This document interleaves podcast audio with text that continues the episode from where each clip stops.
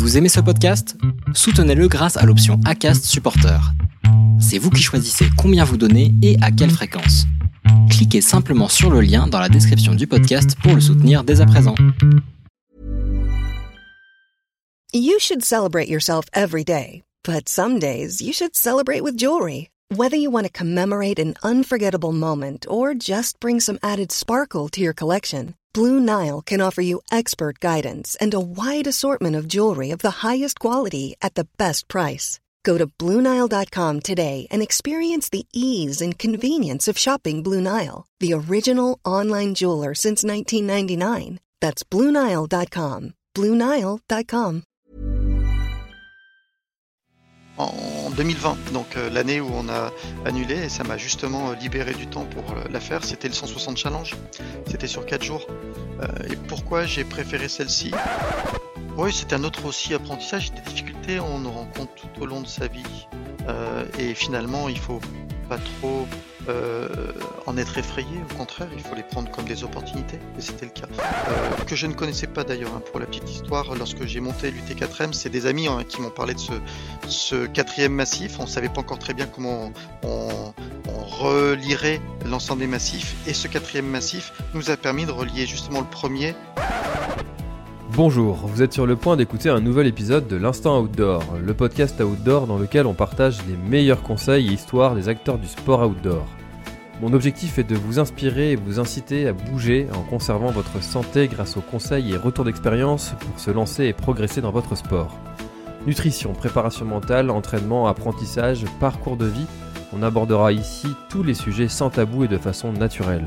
Je suis François Hinault, fondateur de Planet Trail Productions, speaker, créateur de contenu pour les sports outdoor, créateur de la bière endurante et organisateur du Grand Raid du Finistère.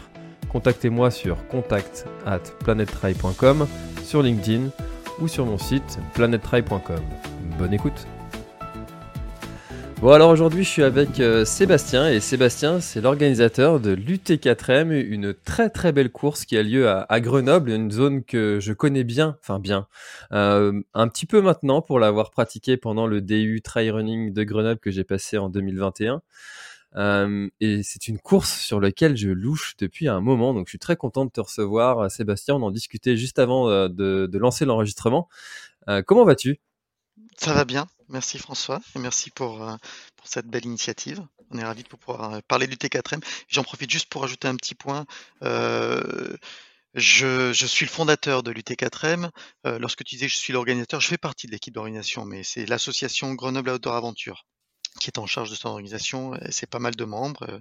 C'est un président, c'est un trésorier, puis voilà, un, acteur parmi ceux-là dont je fais partie. D'accord, donc c'est toi qui est, euh, qui est à l'origine de, de l'UT4M Exactement. Oui, en, 2000, euh, en 2012. C'est D'accord. une idée qui m'a traversé l'esprit. J'ai partagé avec, euh, avec mes amis. Puis voilà, on est parti dans ce, dans ce projet. Donc oui, effectivement, on va en parler. Ça cette année, ce sera les 10 ans de l'UT4M. Mais avant qu'on rentre sur ce sujet, est-ce que tu pourrais te, te présenter, s'il te plaît? Oui, donc, euh, eh bien, Sébastien, trailer, euh, raider à l'origine, en fait. Euh, j'ai, en fait, j'ai, euh, j'ai pas mal, pas mal fait de, de raids au départ de multisport. C'était ce qui me motivait le plus. hein, c'était l'alternance de, de, pratiques sportives, que ce soit du, de la course à pied évidemment, mais aussi du VTT, du canot, etc. Et puis, euh, avec le temps, euh, euh, bah, j'ai concentré euh, mon temps disponible sur l'activité course à pied. J'ai basculé sur le trail. J'ai fait pas mal de trails aussi, des très longs. Et puis, et puis voilà, un jour j'ai eu envie de, de, lancer bah, notre course sur Grenoble.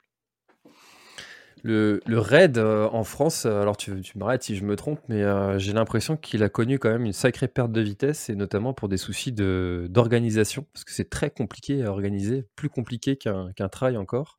Ça demande beaucoup d'autorisation, de bénévoles, de, c'est beaucoup de temps. Tu, tu confirmes ça? Alors, moi, je l'ai jamais vu sous l'angle organisateur, le, raid, donc ça, me sera difficile de voir, de juger effectivement de la difficulté en termes d'organisation. Je, confirme effectivement la perte de, vitesse, on va dire, hein, de, cette pratique au fil du temps. ça se voit tout bonnement dans les, dans les revues spécialisées, hein, entre autres. ceci étant, il y a, il y a la, dimension de, ces raids d'aventure, hein, les, les, raids vraiment très longue distance, qui eux perdurent. Moi, je me souviens quand j'ai commencé le raid, c'était la fin de, des raids gauloises, et ça, ça m'a fait rêver. Mais, mais dans la foulée, il y a, y a d'autres raids internationaux hein, qui se sont créés, et là, c'était à nouveau très, très motivant, et, et ça perdure en fait, hein, cette partie-là. Je sais qu'il y a Raid in France qui a eu lieu enfin je crois que ça, où ça a lieu, où ça va avoir lieu sous peu, un très gros raid. Et, et voilà, ça fait partie de ces, ces épreuves quand on les pratique, on en ressort transformé. Quoi. C'est vraiment une expérience incroyable. Mais c'est plus, plus, enfin voilà, ça concerne un, public beaucoup plus restreint aujourd'hui. Mmh. C'est vrai, j'avais reçu Sébastien Réchon sur le podcast, un très bel épisode qu'on avait fait ensemble et qui, qui, est, pratiquant de, de raid comme ça. Alors pour ma part, j'en ai fait quelques-uns et c'est toujours des très bons moments et surtout que bah, alors j'ai l'impression que bien souvent ça se fait aussi en équipe et de fait de pouvoir partager ça avec une, deux, trois, quatre personnes aussi, ça rend l'épreuve aussi, aussi, aussi intense. Et ça fait toujours de très bons souvenirs. En fait, moi j'en ai de très bons souvenirs des quelques raids que j'ai pu faire. C'est toujours de très bons moments. J'ai la même expérience que toi, en fait. Effectivement, ce, ces, cohésions cette cohésion dans le groupe, euh, indispensable, hein, parce qu'autrement, ça fonctionne pas. Parfois, c'est une cohésion qui est difficile à atteindre, mais, effectivement, ça n'en fait que des souvenirs encore plus mémorables. Enfin, c'est ancré au fond de soi. Mmh. Moi, j'ai ce souvenir de, des passages en, run and bike où tu es obligé, pour le coup, de, de, de, regarder quel est l'état de fatigue de l'autre. Euh, non, c'est toujours. Enfin, bref, j'ai des très bons souvenirs de, ces moments de raid et d'ailleurs, je pense que j'en, referai. c'est ça, c'est ça. À discuter, ça, ça, rappelle de bons souvenirs et puis tu te dis, bah, tiens, pourquoi pas, ouais. Euh, alors, du coup, euh, l'UT4M, l'idée, euh, t'es arrivé comment et, et, et, pourquoi avoir lancé cette, cette, cette course qui, qui est maintenant une référence en France? Euh, oh, bah, c'est moi à l'époque donc je courais effectivement pas mal donc je j'arpentais les, les, les, parcours, enfin les les chemins, autour de Grenoble, que ce soit d'ailleurs à pied ou en VTT, hein, la plupart du temps. et puis, et puis en fait, mon mon frère cadet, Simon, a lancé en en 2000, en 2008, je crois, un autre ultra, un très grand ultra, bien connu aussi, hein, qui s'appelle le Grand Raid des Pyrénées. et bon, voilà, il m'en a parlé évidemment et ça m'a donné très envie. Enfin, je, il, il, il vivait cette course avec beaucoup de passion et qui partageait avec moi. Et puis, entre mes entraînements qui m'amenaient à bien connaître quand même le, territoire autour de Grenoble, et puis cette passion qu'il partageait avec moi, ça m'a donné envie de, de, de, monter quelque chose chez nous. Et, et voilà, ça mûrit un petit peu dans ma tête pendant quelques années. Et puis en 2012, je me suis dit que voilà, il fallait se lancer. J'en ai parlé avec, avec des amis que j'ai réussi à convaincre hein, de se lancer dans ce projet un peu fou, parce qu'on ne savait pas vraiment dans quoi on se lançait, franchement. mais ça faisait partie aussi de la motivation. Et puis, puis voilà, il nous a fallu. En fait, lorsqu'on a lancé, décidé de lancer l'UT4M, la première question qui nous est venue à l'esprit, c'est est-ce qu'on fait ça pour 2012 on était début 2012. Et puis assez vite, on s'est dit quand même six mois, ça va être tendu. Donc il faut qu'on se projette sur 2013 plutôt, qu'on se donne un an et demi pour euh, construire le, projet. Et c'est effectivement ce qu'il nous a fallu. Et, euh, voilà, un an et demi après, ben, on avait notre première édition.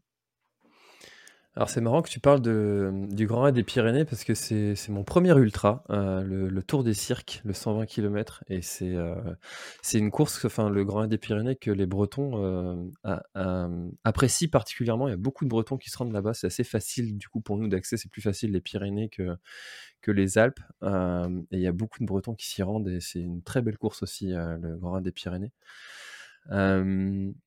Tu le disais, quand on est organisateur, on se rend pas compte forcément au début de la tâche qui, nous attend et peut-être heureusement. tu dirais que si tu avais su tout ce qui t'attendait comme, épreuve, comme péripétie, est-ce que tu te serais vraiment lancé dans cette aventure? A posteriori, oui. Oui, même si année après année, c'était des difficultés rencontrées et qu'il fallait à chaque fois les, bah, les dépasser. Mais oui, parce que c'était des grands moments. Enfin, il y a eu des moments d'émotion très forts et, et, qui, voilà, qui, enfin, moi, je suis ravi d'avoir d'avoir pu vivre. Mais oui, c'est un autre aussi apprentissage. Des difficultés, on en rencontre tout au long de sa vie.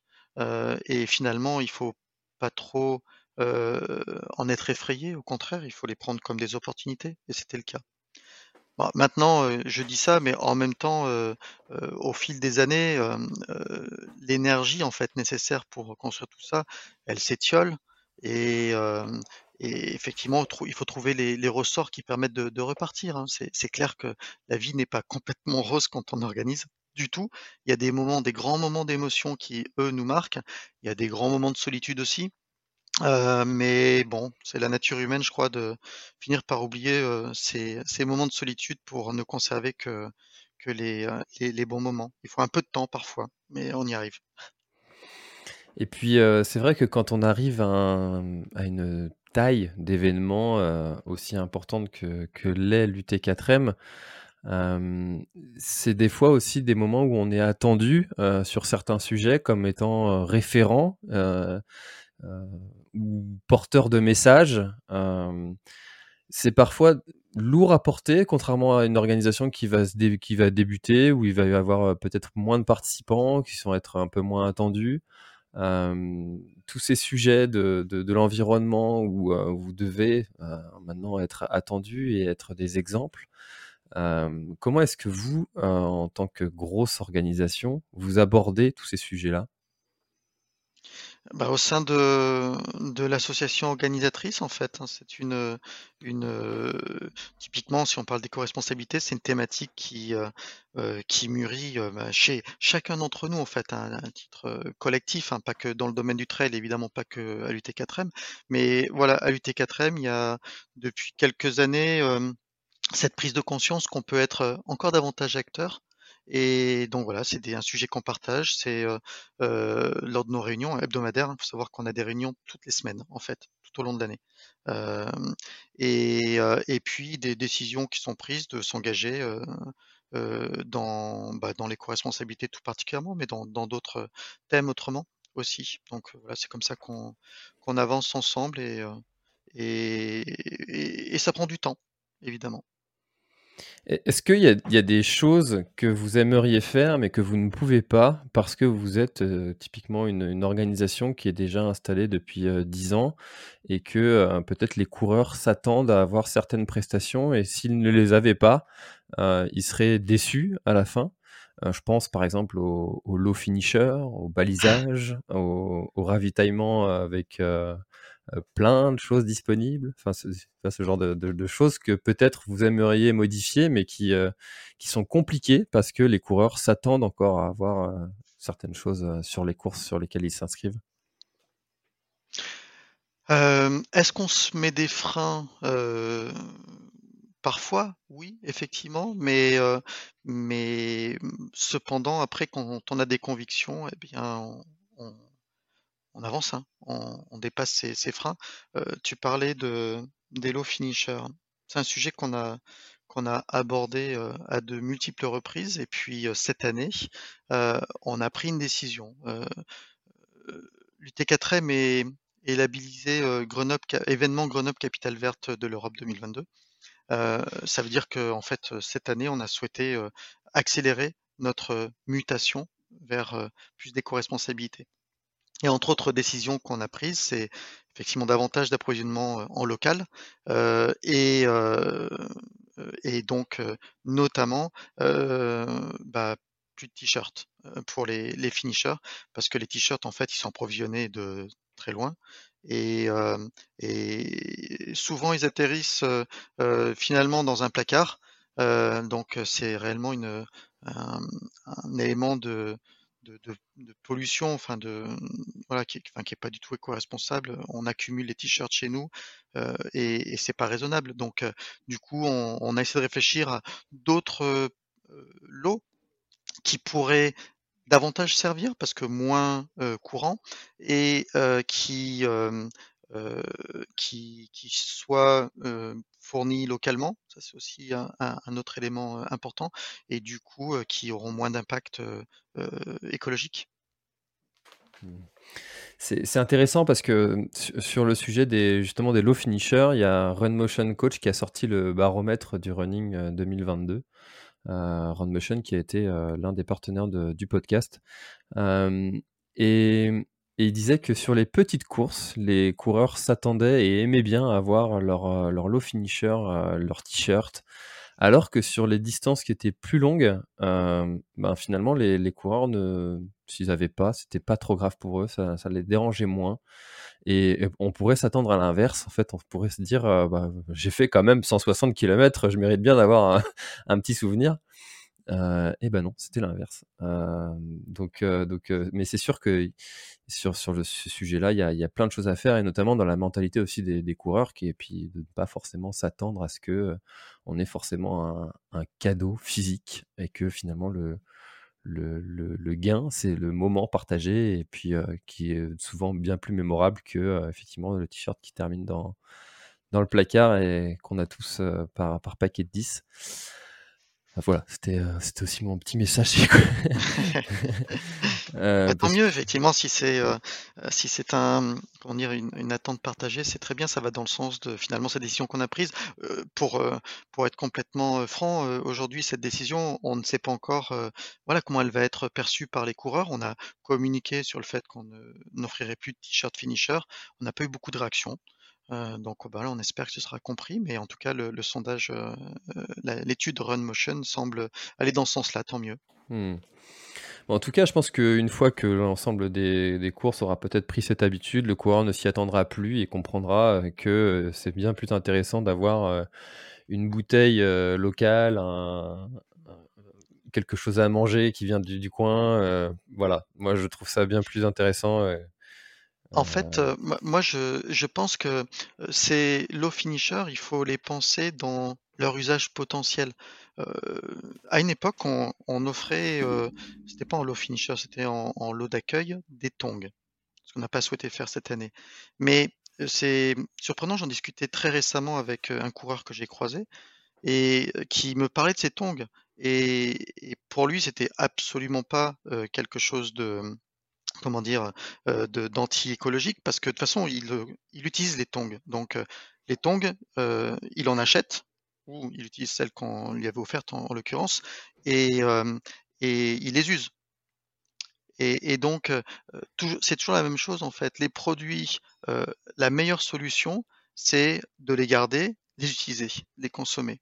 Effectivement, si, si c'est le cas, bah, c'est un produit qui aura servi et il faut le garder le plus longtemps possible pour éviter effectivement d'en changer régulièrement parce que parce que c'est comme ça qu'on réduit notre impact carbone. Mais ça ne veut pas pour, autant dire qu'on va arrêter de mettre des chaussures, par exemple. C'est vrai qu'il y en a certains qui militent pour la course à pied pieds nus. Je ne fais pas partie de cette équipe-là. Et je, mais je le regarde quand même avec beaucoup d'admiration, hein, ceux qui arrivent à faire ça.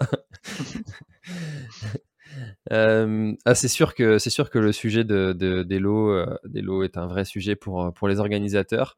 Euh, quels sont les sujets comme ça euh, qui sont vraiment euh, au cœur de l'attention d'une organisation euh, comme l'UT4M alors je pense que lorsqu'on organise, il y a un sujet qui revient constamment, qui est celui de, des bénévoles. Celui-ci, il est vraiment incontournable parce que parce qu'en fait, quelle que soit la taille des événements, d'ailleurs, je crois que c'est un sujet vraiment qui est qui est primordial et qui est une source de d'appréhension, hein, parce que à la fin, il faut quand même avoir le nombre de personnes requis pour pouvoir bien organiser, sans quoi ça marche pas du tout et ça peut être même un vrai problème de sécurité. Donc, euh, donc c'est, un sujet, euh, c'est un sujet que, qui, qui nous a, qui nous anime toute l'année euh, et, euh, et qui requiert bah, beaucoup de, de temps, d'énergie, de, de, d'organisation, parce que trouver nous à l'UT4M, c'est de l'ordre de 800 bénévoles en fait, hein, ce qu'il faut qu'on arrive à, à rassembler autour de, de l'événement. Et donc, il faut avoir des gens qui sont focalisés là-dessus pour y parvenir. Donc c'est vraiment un gros sujet pour nous. Et alors, comment vous les faites euh, venir et surtout revenir? Ben, on essaie de faire en sorte que ce soit un, un moment de vie euh, euh, mémorable pour eux aussi. Euh, donc euh, euh, voilà, on essaie de faire au mieux pour que cette, euh, cette aventure où ils font euh, ben, don de leur temps, euh, elle, euh, elle leur apporte également euh, euh, beaucoup de satisfaction. On n'est pas les seuls à, devoir intervenir là-dedans, hein, parce que en face, euh, il y a aussi des coureurs hein, qui sont accueillis euh, et qui, euh, bah, qui doivent également euh, garder ça à l'esprit euh, pour, euh, pour éviter soigneusement que ces bénévoles, à un moment donné, se disent mais finalement, pourquoi est-ce que je suis venu dans cette galère quoi? Il ne faut pas que ce soit une galère pour eux, au contraire. Et c'est essentiel parce qu'aucune course ne peut vivre et ne fonctionner sans tous ces bénévoles, aucune. Et les remercier, c'est une chose, mais parfois, parce que moi je l'ai vécu, je, l'ai senti, même à titre personnel, parfois des coureurs euh, fatigués et, euh, même euh, excédés peut-être par bah, voilà, ce, à quoi ils ont été confrontés, parfois des erreurs dans l'organisation aussi, tout à coup ça déborde, c'est compréhensible, mais ces débordements, ils impactent directement les bénévoles qu'ils ont en face d'eux, qui sont bah, pas forcément à même de régler ces problèmes, surtout pas à même de recevoir finalement cette frustration. C'est contre-productif. Donc il faut que chacun d'entre nous, euh, on arrive à garder ça en tête. Et puis peut-être que la meilleure des solutions, ce serait que euh, bah, nous tous, euh, systématiquement, quand on est euh, coureur, trailer, on se dise, euh, euh, il faut que je vive ces deux aventures, il faut que je sois des deux côtés de la barrière pour vraiment comprendre euh, comment est-ce que ça fonctionne. Et puis, euh, il y a aussi le sujet de enfin, l'environnement autour de la course aussi qui peut être hostile parfois pour les, pour les bénévoles. J'avais vécu un- une scène surréaliste une fois sur une course où la, coupe, la, la route était coupée euh, pendant, pendant un laps de temps. C'était pendant le, le Quimper Urban Nostrail organisé par le Quimper Triathlon. Et un, donc le, le bénévole était placé euh, pour couper la route, pour laisser passer les coureurs euh, le, le temps de 10 minutes. hein. Mhm. Et un automobiliste était descendu de sa voiture et s'en était venu aux mains. Quoi. Donc, euh, Ah oui, bien sûr. Enfin, je- on n'a pas été confronté à un cas de, comme ça, de, de bagarre en fait, mais euh, euh, des automobilistes mécontents et, et qui l'expriment, oui, c'est le cas, ça a été le cas aussi chez nous, hein, et donc des bénévoles qui ben, se trouvent démunis, quoi. Qu'est-ce qu'ils peuvent, euh, qu'est-ce qu'ils peuvent bien faire? Donc évidemment, euh, en tant qu'organisateur, ben, on dépêche des gens euh, euh, qui ont les, euh, comment dire, l'autorité pour pouvoir régler le, problème. Mais, mais ouais, c'est, compliqué tout ça, effectivement. C'est, tu as raison de le mentionner. C'est tout un tas de facteurs en fait qui peuvent amener finalement l'expérience du bénévole à, tourner au vinaigre. Et du coup, du coup, c'est, voilà, c'est, c'est difficile après pour eux d'en parler euh, dans des termes positifs et puis d'avoir envie de revenir, quoi, lorsqu'on Mm. vit euh, des moments difficiles. Bon, c'est fort heureusement, en tout cas nous, c'est ce qu'on a pu expérimenter sur le T4M, ça reste euh, des cas suffisamment ponctuels pour que ça n'impacte pas directement la capacité de, de convaincre et puis la fidélisation de- des bénévoles qui ont participé. Mais des, en fait, on le dit dans le dans l'industrie, euh, un, un client mécontent euh, dans l'industrie, il en parle à 10, 10 personnes, quoi, ouais. Mm. Eh ben, un bénévole qui aura vécu une mauvaise expérience, euh, le bouche à oreille c'est essentiel. Et là, en l'occurrence, ce bouche à oreille, il sera, euh, il sera négatif, il sera défavorable. C'est ça qu'il faut qu'on arrive à, à éviter. Mm. Oui, la preuve, cet événement que, que j'ai vécu, j'en parle. Alors que des, moments euh, extrêmement positifs euh, en, tant que, en bénévole, euh, j'en ai vécu aussi. Et, c'est sûr qu'on en parle forcément beaucoup moins. Mais, en tout cas, c'est vrai que le, le, rôle des bénévoles est extrêmement primordial et, sans eux, on, ne ferait rien. Et je crois que aussi le, Covid n'a pas forcément aidé à, tout au bénévolat parce que bah, ça leur a rendu aussi la tâche un peu plus compliquée avec toutes les normes d'hygiène et puis aussi la perte d'habitude de se rendre à un événement. et puis, bah, du coup, l'année d'après, est-ce qu'on y retourne? Voilà. donc, donc non, non, c'est sûr que si vous voulez participer aussi à, l'UT4M en, tant que bénévole, je crois que vous avez un, lien hein, pour vous inscrire directement en tant que bénévole, c'est ça? Oui, exactement. Depuis le site, en fait, on peut trouver euh, euh, rapidement l'accès au, système de, gestion des, inscriptions des bénévoles. Et, je, me permets juste de rajouter une chose, François, c'est que euh, on a, on a des coureurs qui courent et qui nous disent également, ben voilà, quand j'ai couru, je, je souhaite également participer en tant que bénévole. On en a un fameux, il nous a fait ça toutes les fois où il est venu, c'est Lucas Papi on adore parce qu'en fait, euh, il est quand même exceptionnel, mais il court des très longues distances et puis après, il, vient nous voir et nous dit bah maintenant voilà, je suis dispo. Où est-ce que vous voulez me mettre?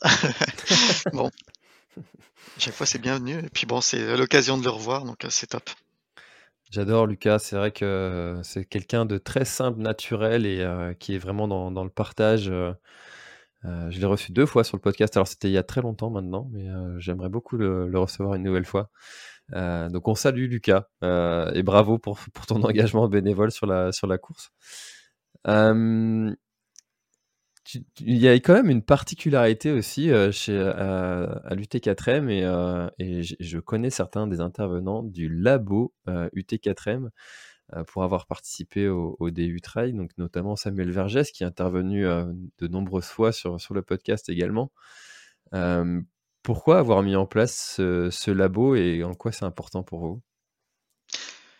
Alors le, labo, en fait, euh, c'est né d'une rencontre avec euh, Samuel Vergès, euh, en effet, en 2017, et, de la volonté partagée finalement de, de mettre en place un outil qui puisse permettre de comprendre davantage voilà, les, les, mmh, les, paramètres liés à la pratique du trail au sens large. Donc, on a, bah, c'est le labo en fait qui a plein d'idées de, de, pistes de d'études, hein, d'analyses pour pour mieux caractériser finalement cette pratique de, du trail, ses conséquences sur la santé, faire des liens. Ils le font dans d'autres domaines aussi. Hein. Ils ont une expédition 5300 qu'ils amènent à très haute altitude. Et là, ils travaillent sur, sur l'époxy, je crois. Mais voilà, dans le, trail, c'est un, une occasion d'aller réfléchir davantage sur l'endurance. Et en 2018, on a, mis en place, enfin, ils ont, fait une étude sur la, la, fatigue liée à cette pratique en comparant les différentes, enfin, l'état de fatigue des coureurs à la sortie des différentes courses que nous avions. Donc, ils avaient mesuré un certain nombre de paramètres sur des coureurs du 160 extrême. Ils avaient mesuré également les mêmes paramètres sur des coureurs du 160 challenge, donc le, même tour mais en quatre jours, avec une nuit de récupération entre, entre chaque étape. Il avait fait aussi sur des 40 km. Et tout ça, ça leur a permis de mieux comprendre finalement euh, bah, cet, effort d'endurance, euh, qu'est-ce qu'il signifie d'un point de vue euh, musculaire, d'un point de vue cardiaque, d'un point de vue physiologique au sens large? Ça, c'était une première étude, mais des études comme ça et des, pistes d'études, il y en a tout un tas. Et là, avec l'UT4M, on a cette occasion de mettre ensemble des courses, on va dire un stress en fait, hein, puisque c'est quelque chose qui, est difficile. des coureurs en fait hein, qui vont se porter volontaires pour bah, partager leurs paramètres physiologiques dans le cadre de cette étude, des chercheurs et des moyens. En 2021, une étude qu'a menée ce labo, elle s'est appuyée sur des mesures en IRM. Et il fallait récupérer les coureurs à la sortie de la course et les mettre dans un IRM. Ça, c'est pas possible partout. À Grenoble, on a la chance effectivement d'avoir bah, ces massifs qui sont juste au-dessus de la ville. La ville, c'est une grande métropole, elle est, elle est équipée de, d'infrastructures euh, euh, médicales euh, qui sont bah, de très haut niveau, et avec ces moyens-là. Donc c'est, cette opportunité-là qu'on a souhaité développer en fait et, et mettre à disposition bah, de, de la connaissance. C'est vrai que la, recherche sur, euh, sur de nombreux sports est, quand même assez avancée maintenant, avec euh, un retour, euh, je pense par exemple au cyclisme. Ça fait quand même longtemps que maintenant les, qu'il y a des pratiquants de, vélo. maintenant, le trail, c'est quand même un sport qui est assez récent et les, études sur, sur l'entraînement, sur l'impact sur le corps sont quand même peu nombreuses pour comparer à d'autres sports et, c'est très bien d'avoir ce, terrain de jeu. Effectivement, ça doit être compliqué d'organiser de, des, études sur de nombreux territoires. Et on découvre aussi des choses qui sont contre-intuitives. par exemple, sur le, cartilage du genou, il y a une étude qui avait été menée sur le T4M où finalement, quand on fait l'UT4M en, en 4 fois, hein, comme vous avez le, l'UT4M Challenge, en 4 fois 40 km, eh bien, euh, le, cartilage du genou, au bout d'un mois de mémoire, j'espère ne pas dire de bêtises, euh, n'était ah. toujours pas revenu euh, à la normale, contrairement aux 160 ceux qui l'ont fait d'un coup. Quoi. Alors, euh, je vais, euh, revenir sur ce point parce que euh, l'étude qui a été réalisée, cette comparaison, cette étude comparative entre les deux courses extrêmes et, challenge, elle a permis d'arriver à des conclusions plutôt sur la capacité de récupération de la fatigue. Et effectivement, ce qui était contre-intuitif, c'est le fait que sur le 160 challenge, les coureurs avaient avait été, comment dire, avait une fatigue dans certains domaines plus importante que ceux de, de l'extrême qui avait fait la course non-stop et qui est effectivement au bout d'un mois c'était le cas. Après tu parlais de l'étude sur l'articulation du genou. En fait ça fait partie de ces études qu'on a réalisées en 2021 et pour lesquelles les analyses sont toujours en cours. Donc c'est une question clé qu'on se pose et on attend les conclusions euh, avec euh, beaucoup d'impatience, en tout cas à l'UT4M, mais on partagera évidemment de, donc les conclusions de l'impact de, la pratique sur le genou. je ne sais pas encore te dire, j'en ai discuté il n'y a pas très longtemps avec Samuel Vergès, et ils sont toujours sur ce sujet-là, donc c'est pas encore conclu. quel est l'impact s'il est négatif donc avec une des, comment dire, une, une euh, un impact visible au-delà de, de, un mois, enfin un problème de, récupération somme toute, euh, ou, euh, ou si c'est relativement neutre. Moi, je ne saurais pas encore euh, expliquer. Je sais que Samuel euh, travaille toujours dessus, et puis dès qu'il aura ses résultats bien confirmés, puisque c'est, on est sur une approche réellement scientifique, hein, donc euh, donc ils prennent le temps qu'il faut pour être sûrs de leurs conclusions. Euh, je sais qu'il reviendra vers nous et nous donnera tous les détails. tu fais bien de l'avoir précisé, du coup ça veut dire que j'ai mélangé euh, deux, deux, études. Sur l'UT4M, vous avez beaucoup de courses. Est-ce que c'est une volonté de, l'organisation de pouvoir permettre à, à, chacun de trouver son bonheur sur sur chacun des formats qui existe? Et est-ce qu'il y a d'autres formats sur lesquels vous voulez aller euh, vous aventurer? Je pense euh, par exemple à de la marche nordique ou des, euh, ou des courses encore plus courtes. alors oui, on a beaucoup de courses. on a beaucoup. On doit avoir, on va dire, six formats de courses différents, puisque on a bah, le, le, 160 extrême, donc c'est le tour complet non-stop on est sur un format similaire bah, aux, autres grandes courses que, tout le monde connaît. Euh, on parlait du GRP tout à l'heure, mais il y en a d'autres. Euh, on a euh, la formule plutôt 100 km, et en l'occurrence celle-ci, nous concernant, elle ne permet de découvrir que deux massifs. Et c'est un élément important pour nous. On a quatre massifs qui sont très différents et qui ont guidé finalement le nombre de courses que l'on a. Euh, je vais expliquer ça juste après. Euh, on a donc, on va dire 160 km, je disais, 100 km. Après, on a euh, une formule, enfin des formules de, on va dire 40 km grosso modo, et des formules de 20 km. Et on en a autant que de massifs. Donc du coup, bah, ça fait 4 fois 20, 4 courses de 20 km et 4 courses de 40 km. Chaque jour, on va pouvoir aller découvrir en tant que coureur bah, l'un des quatre massifs de, de l'UT4M. Et après, on peut décider de les combiner. et c'est ce que l'on a appelé le 160 challenge, lorsque on enchaîne chaque jour un 40 km, ou le 80 challenge, lorsqu'on enchaîne chaque jour un 20 km. Au total, donc, 12 courses. Mais finalement, si, si cette distance, 160 km, ou en non-stop ou par étape, 100 km, 40 km, 20 km, et donc ça sera 5, 80 km en enchaînant les, les, 20. C'est ça qu'on propose. Mmh. Euh, c'est sûr que c'est très spécifique à, aussi à, Grenoble et son environnement. Euh, à titre personnel, s'il n'y en avait qu'une seule que tu devrais faire, tu ferais laquelle? Euh, Alors, moi je l'ai faite, mais je l'ai faite en, en 2020, donc l'année où on a annulé, et ça m'a justement libéré du temps pour la faire. C'était le 160 challenge. C'était sur 4 jours. Euh, et pourquoi j'ai préféré celle-ci? Euh, Parce que maintenant, euh, j'ai envie de, profiter de, ces territoires que je traverse. là, je le connaissais quand même un petit peu, mais je le connaissais pas dans, dans la difficulté de voilà de la course de l'enchaînement. J'avais fait toutes les sections par petits bouts pour reconnaître au moment où on a créé l'événement et puis ultérieurement, mais, euh, mais je l'avais pas enchaîné.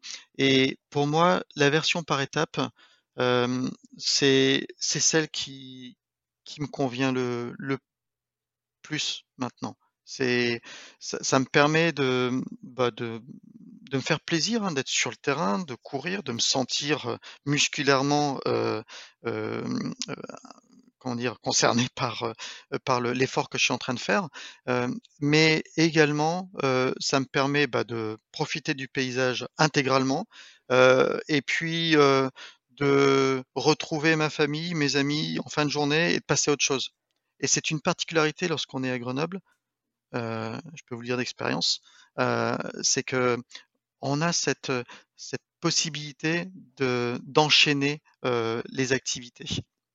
Moi, ça m'avait marqué il y a il y a quelques années de ça, enfin ça commence à faire, c'est peut-être deux décennies finalement. cette facilité finalement, le matin, partir dans une station à côté, skier pendant 3-4 heures et puis voilà, au bout de 3-4 heures, j'avais, mon mon taf quoi et et bah, je pouvais enchaîner l'après-midi sur d'autres activités plus culturelles ou familiale et, ça me faisait une double journée en fait et c'était super super rempli. À Grenoble, c'est aussi ça qu'on peut proposer aux coureurs qui viennent de loin, c'est faites votre le, votre passion, participez à une course, une grande course, et aussi profiter bah, de tout ce que notre métropole va pouvoir vous offrir après votre épreuve du jour. Et il y a beaucoup de choses. Et d'ailleurs, c'est un point sur lequel on va communiquer prochainement parce que pour les coureurs qui viendront cette année, bah, rien de mieux que de, profiter de tout ce que la ville et le territoire mettent en œuvre sur cette même période pour varier les plaisirs. Ah, c'est sûr que quand on vient sur, euh, sur une course comme celle-ci, on vient souvent en groupe, en famille, et ça permet aussi de, découvrir un, territoire, un endroit, et, c'est aussi ce que permet l'ultra. En fait, euh, souvent les, coureurs vont, vont pas traverser la France pour faire 20 km, alors que euh, pour faire une course euh, longue distance comme ça, notamment plusieurs jours quand on fait le, format challenge, euh, on va plus facilement aller faire des kilomètres pour, pour, pour aller sur ce type de, de format. Et, tu vois, le... pardon, je, t'interromps parce que tu, tu me faisais penser, mais effectivement, euh, quand ils viennent avec une, euh, pour un ultra, effectivement, ils vont prendre un peu plus de temps, mais avec la fatigue de l'ultra ou la tension avant la course. Euh, mais lorsqu'on est sur des formules par étapes, on a quand même moins ces éléments-là, on a plus de temps en fait libéré pour soi et, et sa famille cette année, moi, ce qui m'a, interpellé, parce que j'ai vu le programme des activités de, de Grenoble très récemment, et j'ai réalisé que, en fait, pour tous ces coureurs qui viendront retirer lors de le mercredi, en fait, en fin de journée, on a un événement qui est en place depuis pas mal de temps, qui s'appelle le Cabaret Frappé, qui est à proximité du camp de base de l'UT4M.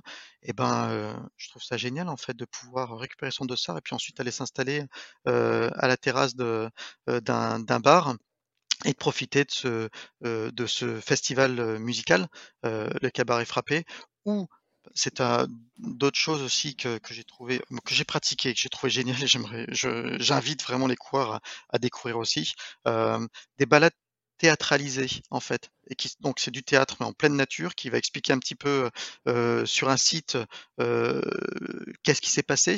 Euh, ça dure pas très longtemps, mais c'est excessivement enrichissant.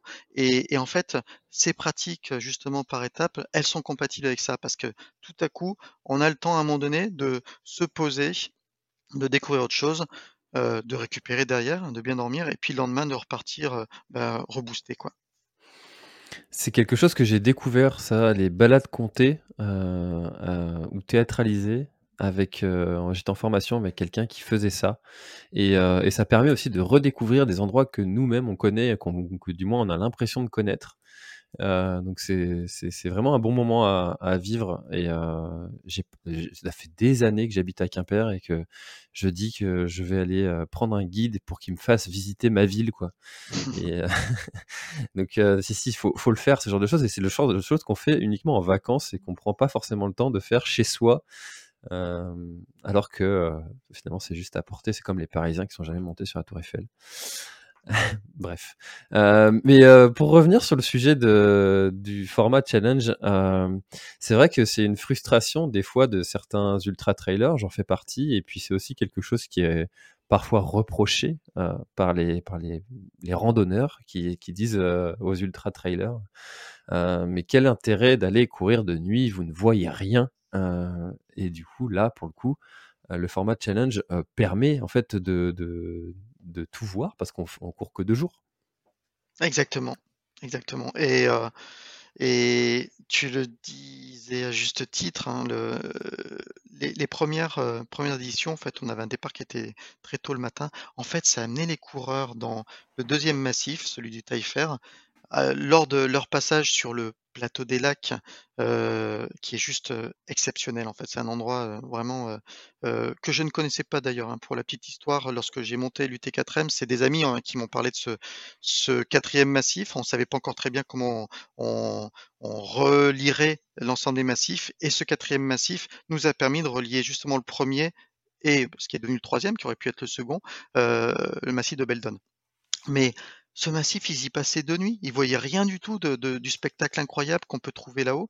Euh, c'était une ambiance du coup de nuit feutrée. Enfin, ça a d'autres avantages, mais c'est quand même dommage de, faire tout ce déplacement et de ne pas voir euh, euh, cette, ce paysage. C'est un paysage de, de steppe en fait, avec des. On, on court sur sur un un tapis quoi. C'est des hautes herbes sur ce plateau. C'est jonché de lacs. C'est une vue magnifique sur les, les, écrins. Et tout ça, bah voilà, c'était, il y avait que ce sentiment de, de feutrage et puis et puis de de, nuit dont profitaient les coureurs jusqu'à présent. Donc avec le challenge, eh ben on a l'intégralité. Bon, je crois que UT4M Challenge va vraiment être inscrit à mon programme 2022-2023 si on continue comme ça. J'espère. Euh, c'est vraiment. Euh, c'est encore une fois, on, en parlait juste avant l'enregistrement. C'est vrai que le format challenge, c'est euh, un format que, que, que je pense vraiment avoir de l'avenir, même si effectivement ça donne des, des contraintes d'organisation plus importantes. Est-ce que le format relais, c'est quelque chose aussi auquel vous avez pensé? Oh, on a y a plus que pensé puisqu'on a organisé en fait l'UT4M en relais les premières éditions. Euh, euh, donc en fait quatre coureurs et chaque coureur euh, choisissait un massif. En termes d'organisation, c'était assez compliqué parce qu'on a constaté hein, avec, avec le temps que les coureurs finalement changeaient, changeaient souvent au dernier moment leur ordre de départ et c'était pas évident à gérer pour nous.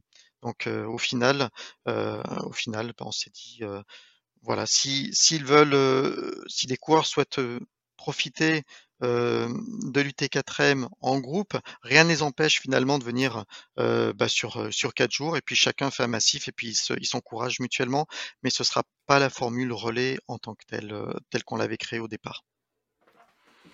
Ah, c'est intéressant ce que, ce que tu avances parce que moi j'organise le Grand A du Finistère. Cette année, c'est l'édition 0 bis.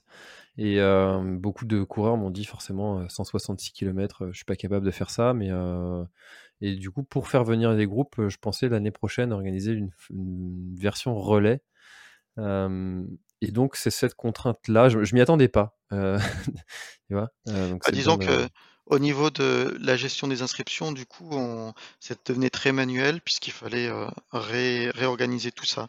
Euh, donc euh, voilà, ça, rendait les choses un peu compliquées. Et puis, comme en parallèle, on a ouvert les 40 kilomètres et les 20 kilomètres, il a fallu faire des choix parce que tu disais tout à l'heure, ça fait déjà beaucoup de courses, 12 courses. Donc, on a préféré finalement arrêter la version relais pour se concentrer sur les autres courses. Hmm. Et, nous concernant, ça fait partie aussi des, spécificités peut-être sur Grenoble, mais euh, euh, finalement, les, les coureurs pour euh, lesquels 160 km, ça fait beaucoup.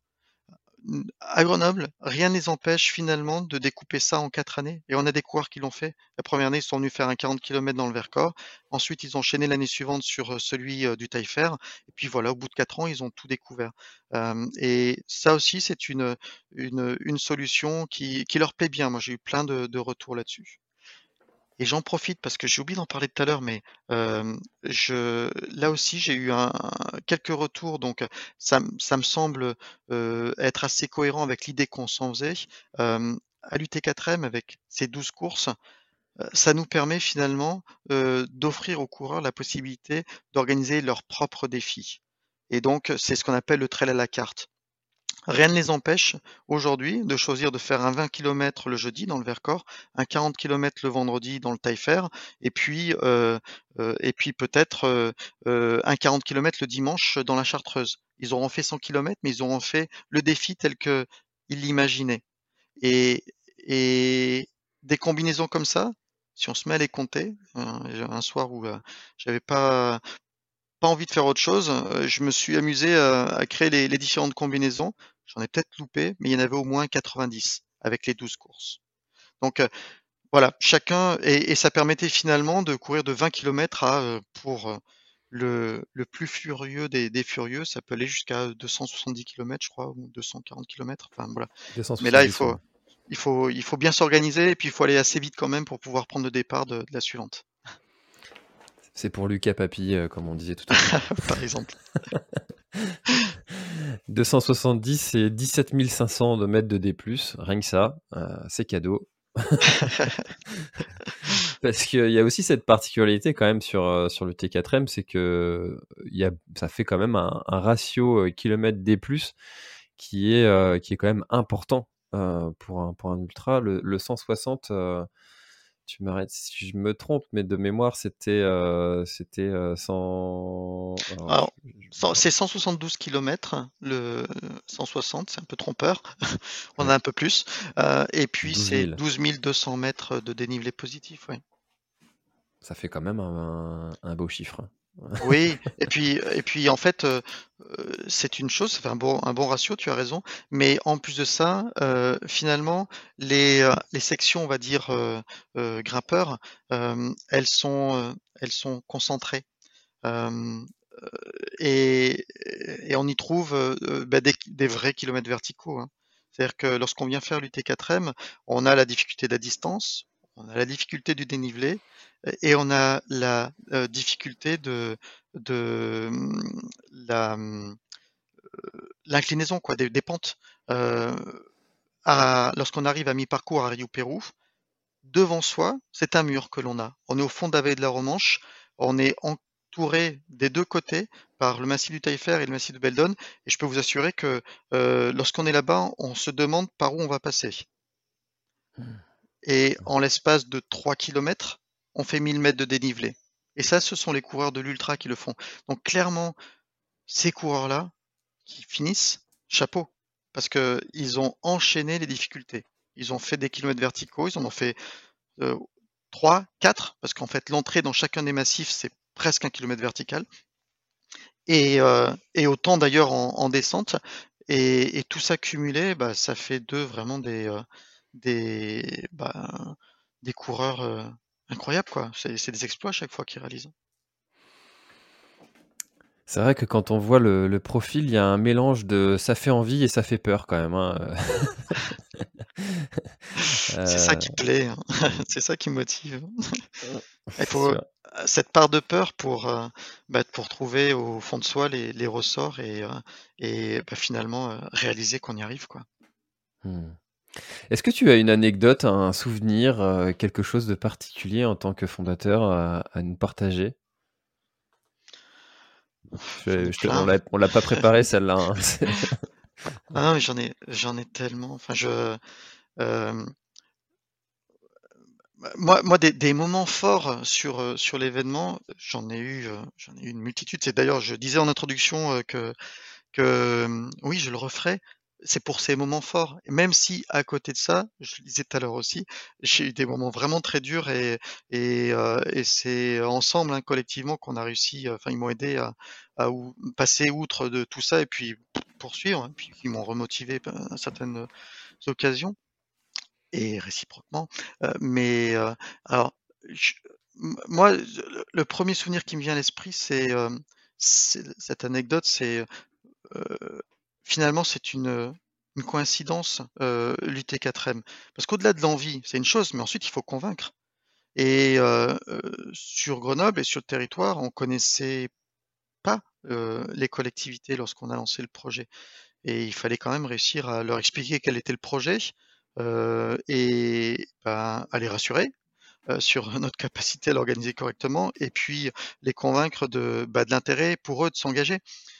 et là, j'ai j'ai rencontré, enfin j'avais un, ami qui travaillait pour l'office de tourisme qui en a parlé à son directeur et bah, le directeur il a tout de suite adhéré et lui nous a ouvert des portes. Et sans ce point d'entrée, l'UT4M n'existerait pas, j'en suis convaincu. C'est vraiment pas évident de trouver les, ces portes d'entrée. sur un projet aussi ambitieux d'ailleurs, parce qu'en fait, lorsqu'on a créé l'UT4M, on avait, bah, on n'avait pas de, pas d'expérience, on n'avait rien à montrer sur notre capacité à réaliser quelque chose comme ça. Et donc, ça pouvait être assez inquiétant pour, ces, gens-là. Donc voilà, ça c'est une anecdote. Après, une autre aussi qui m'a beaucoup marqué, on est bien conscient de la difficulté de l'épreuve. moi, j'ai, ce souvenir d'un des, derniers coureurs qui est, arrivé, c'était en 2014, je crois, donc la deuxième ou la troisième édition. Euh, et, en fait, euh, il, avançait en crabe à l'arrivée tellement il était fatigué.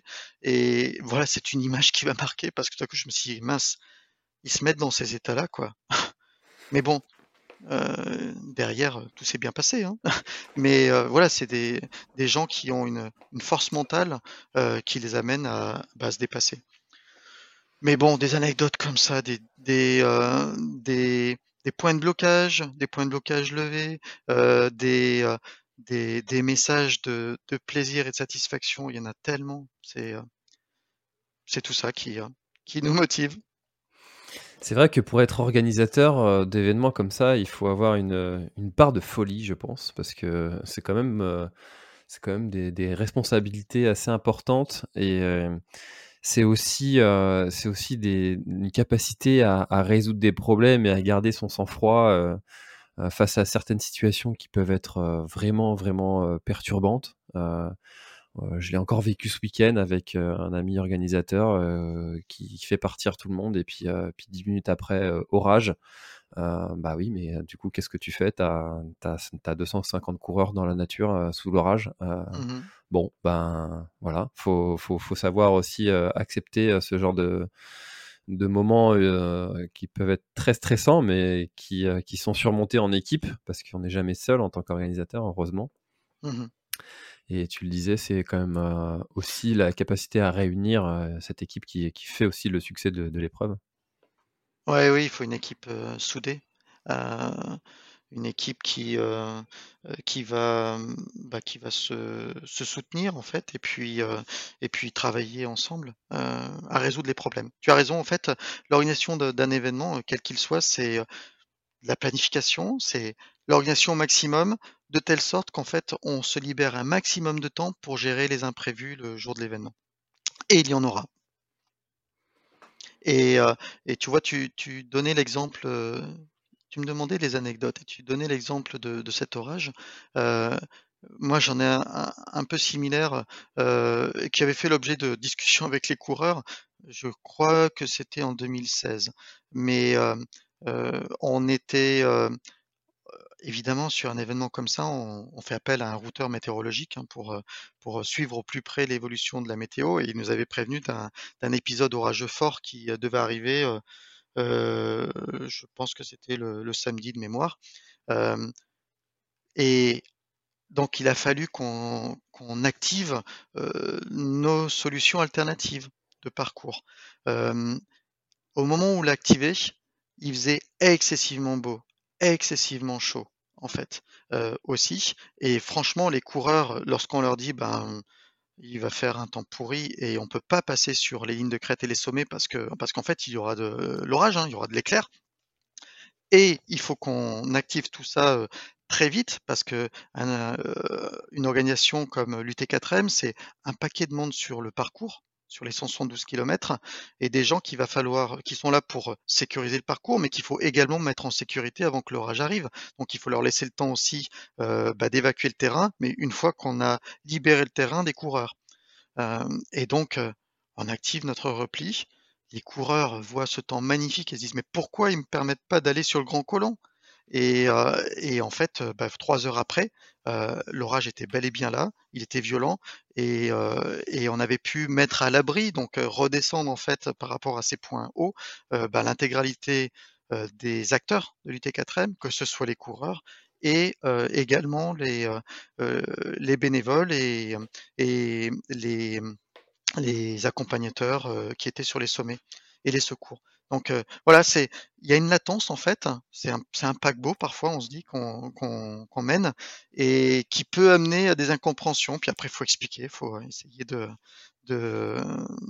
bah, de de montrer aux gens, voilà comment comment est-ce qu'on peut réussir finalement à, guider ce, ce paquebot pour que tout le monde arrive à bon port et puis avec un maximum de satisfaction, mais parfois un peu de frustration. C'est ultra intéressant ce que tu viens de dire, euh, parce que c'est une dimension auquel on ne pense pas forcément quand on est coureur, qu'on pense à sa propre sécurité, mais euh, celle des bénévoles qui sont aussi sur, euh, sur les sommets ou sur le parcours, eh bien, il faut aussi anticiper leur repli et c'est c'est honnêtement, euh, c'est quelque chose euh, auquel instinctivement, quand tu m'as dit voilà, j'ai dû fermer ce, parcours, j'ai dit bah oui pour la sécurité des coureurs, tout de suite dans ma tête. Mais euh, il y a aussi la sécurité du personnel encadrant et ça aussi c'est quelque chose de, de, bah, qu'il faut qu'il comme tu dis éduquer en fait le coureur à penser qu'il n'est pas seul sur ce terrain. Hmm, qu'il n'est pas seul. Et puis en fait, euh, euh, il faut se projeter dans les cas euh, les plus compliqués parce que lorsqu'on est coureur en forme, on va progresser à une vitesse correcte. Donc on va pouvoir sortir d'une zone à risque assez rapidement. Mais en fait, nous, en tant qu'organisateur, il faut qu'on pense à ce coureur qui va être confronté à une difficulté et tout à coup, sa vitesse passe à zéro ou pas grand-chose. Et celui-ci, il va être dans la zone à risque beaucoup plus longtemps. Et donc, c'est ça aussi qu'il faut réussir à anticiper, parce que parce que ce coureur, en fait, notre objectif, hein, il est que 100% des acteurs, finalement, pour 100% des acteurs, ça se passe bien, quoi, qu'il n'y ait pas de souci de, sécurité. Et donc, il va falloir aller chercher bah, les cas les plus compliqués qui vont devoir devenir notre référence de travail. C'est ça, en fait. Il faut anticiper le, pire. Euh, et puis comme ça, on n'est on est, on est pas surpris au moment, euh, où ça se produit. Mmh c'est ça, il faut, déjà avoir prévu les scénarios euh, les, plus intenses. Et ça, c'est d'autant plus important aussi en, montagne, parce que quand on organise un, ultra sur une zone en, plaine, on n'a pas ces contraintes-là, ou on en a d'autres, mais ces contraintes-là de, fort orage sur une ligne de crête, euh, bon, ça, va quoi. Euh, très bien. Euh, bah écoute Sébastien, on arrive déjà à presque une heure d'échange. C'était très intéressant en tout cas de, pouvoir partager tous, tes, tous, tes, conseils et puis aussi toute ta connaissance de, de cette zone. Est-ce qu'il y a quelque chose dont on n'aurait pas parlé et que tu aurais aimé ajouter peut-être pour clôturer notre échange? Tout d'abord, je, tiens à te remercier. Hein. C'est une belle occasion finalement de, partager bah, moi, mon, expérience et puis, et puis bah, notre, notre envie de, faire connaître nos territoires à encore davantage de personnes. Donc c'est super. Merci encore. nous, bah, cette UT4M, c'est ses 10 ans cette année. ça compte pour nous. 10 ans, 10 ans de, joie, de bonheur, parfois de, je le disais, de, de galère. Mais bon, voilà, le, temps passe euh, et puis euh, et puis les choses avancent et, on a envie. Euh, on a envie que ça se poursuive, donc donc on compte aussi sur les coureurs. Tu, je crois qu'on on en parlait, mais voilà, pour qu'une course existe, il faut il y a plusieurs plusieurs paramètres importants. on le disait, il faut des bénévoles, il faut un organisateur, hein, évidemment, il faut des bénévoles, il faut un soutien parce que parce qu'en fait d'un point de vue financier, un événement comme ça, c'est très onéreux quand on, y réfléchit bien.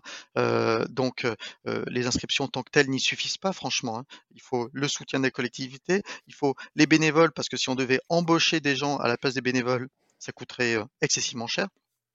Mais il faut aussi des coureurs. euh, l'événement, il s'adresse aux coureurs euh, aussi. Et donc, euh, donc voilà, en ce moment, on constate, hein, on constate aussi à l'UT4M, on entend beaucoup parler sur d'autres courses qu'il y a une sorte de désaffection, on ne sait pas très bien. eh bien, toutes ces organisations, elles fonctionnent sur un équilibre très fragile. Et ben, en tant que coureur, pensez-y, quoi. C'est c'est aussi ça finalement de, vouloir développer notre pratique. C'est aussi penser comment est-ce qu'on peut s'inscrire là-dedans pour que, pour que ces organisations, ces événements perdurent. Et puis c'est un peu nos fêtes à nous, trailers, de pouvoir se retrouver sur des événements comme ça et euh, moi, je vois toujours ces événements un peu comme une fête. Euh, la fête, euh, c'est un peu un festival. Tu sais, pour ceux qui aiment la musique, c'est leur festival. Moi, j'aime bien ces événements-là. Ça, c'est un peu le festival du trailer. Oui, une grande messe en fait. des grandes messes, oui, tout à mmh. fait. Oui. Mmh. Et il y en a plusieurs tout au long de l'année. et c'est, je trouve ça un peu triste, effectivement, que qu'on constate cette baisse sur les inscriptions, alors que honnêtement, j'avais, j'avais misé une pièce sur l'inverse, que euh, justement l'épreuve Covid qu'on a traversée aurait fait venir les gens à la course à pied et plus à une reconnexion à la nature et que le trail allait connaître un, essor, un engouement. Alors on l'a vu au début et puis, puis ça s'est essoufflé. alors est-ce que ça reviendra? L'avenir nous le dira. Exactement. et ben en tout, cas, voilà, venez faire la fête à l'UT4M et à Grenoble cet été, vous serez enchantés, c'est sûr, c'est garanti. Et puis si vous nous écoutez, euh, alors euh, j'aime bien prendre cette date euh, de 2035, eh bien sachez que l'événement en sera, c'est déjà plus de 20 ans et, et qu'il existera encore et sera encore une belle fête. en tout cas, c'est tout, ce que je, tout ce que je vous souhaite. Et, et, pour ma part, je vais sérieusement réfléchir à, à l'inscrire au calendrier 2023 même si euh, même s'il se remplit déjà très vite. Merci beaucoup Sébastien encore une fois et euh, avec plaisir et bah, écoutez si cet épisode euh, vous a plu n'hésitez pas à le partager et aussi bah, surtout à aller bah, voir si une des courses de l'UT4M pourrait vous correspondre peu importe votre votre niveau et votre forme actuelle il y a sûrement une course qui vous correspondra.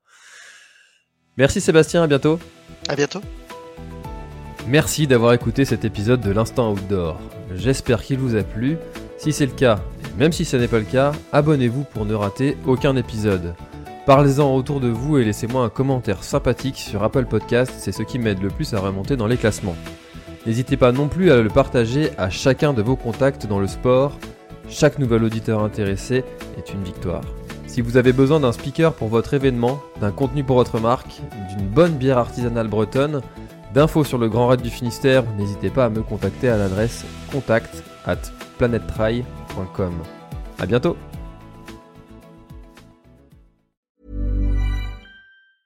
Planning for your next trip?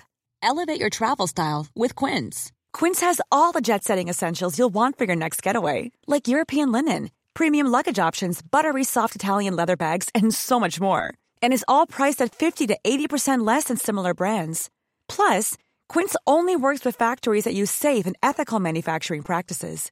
Pack your bags with high-quality essentials you'll be wearing for vacations to come with Quince. Go to quince.com/pack for free shipping and 365-day returns. Voilà, l'épisode est terminé, j'espère qu'il t'a plu. Je t'invite à aller checker NAC, comme je t'en ai parlé au tout début de l'épisode, avec le code PlanetTrail, P-L-A-N-E-T-E-T-R-A-I-L. Tu auras moins 15% sur ta commande.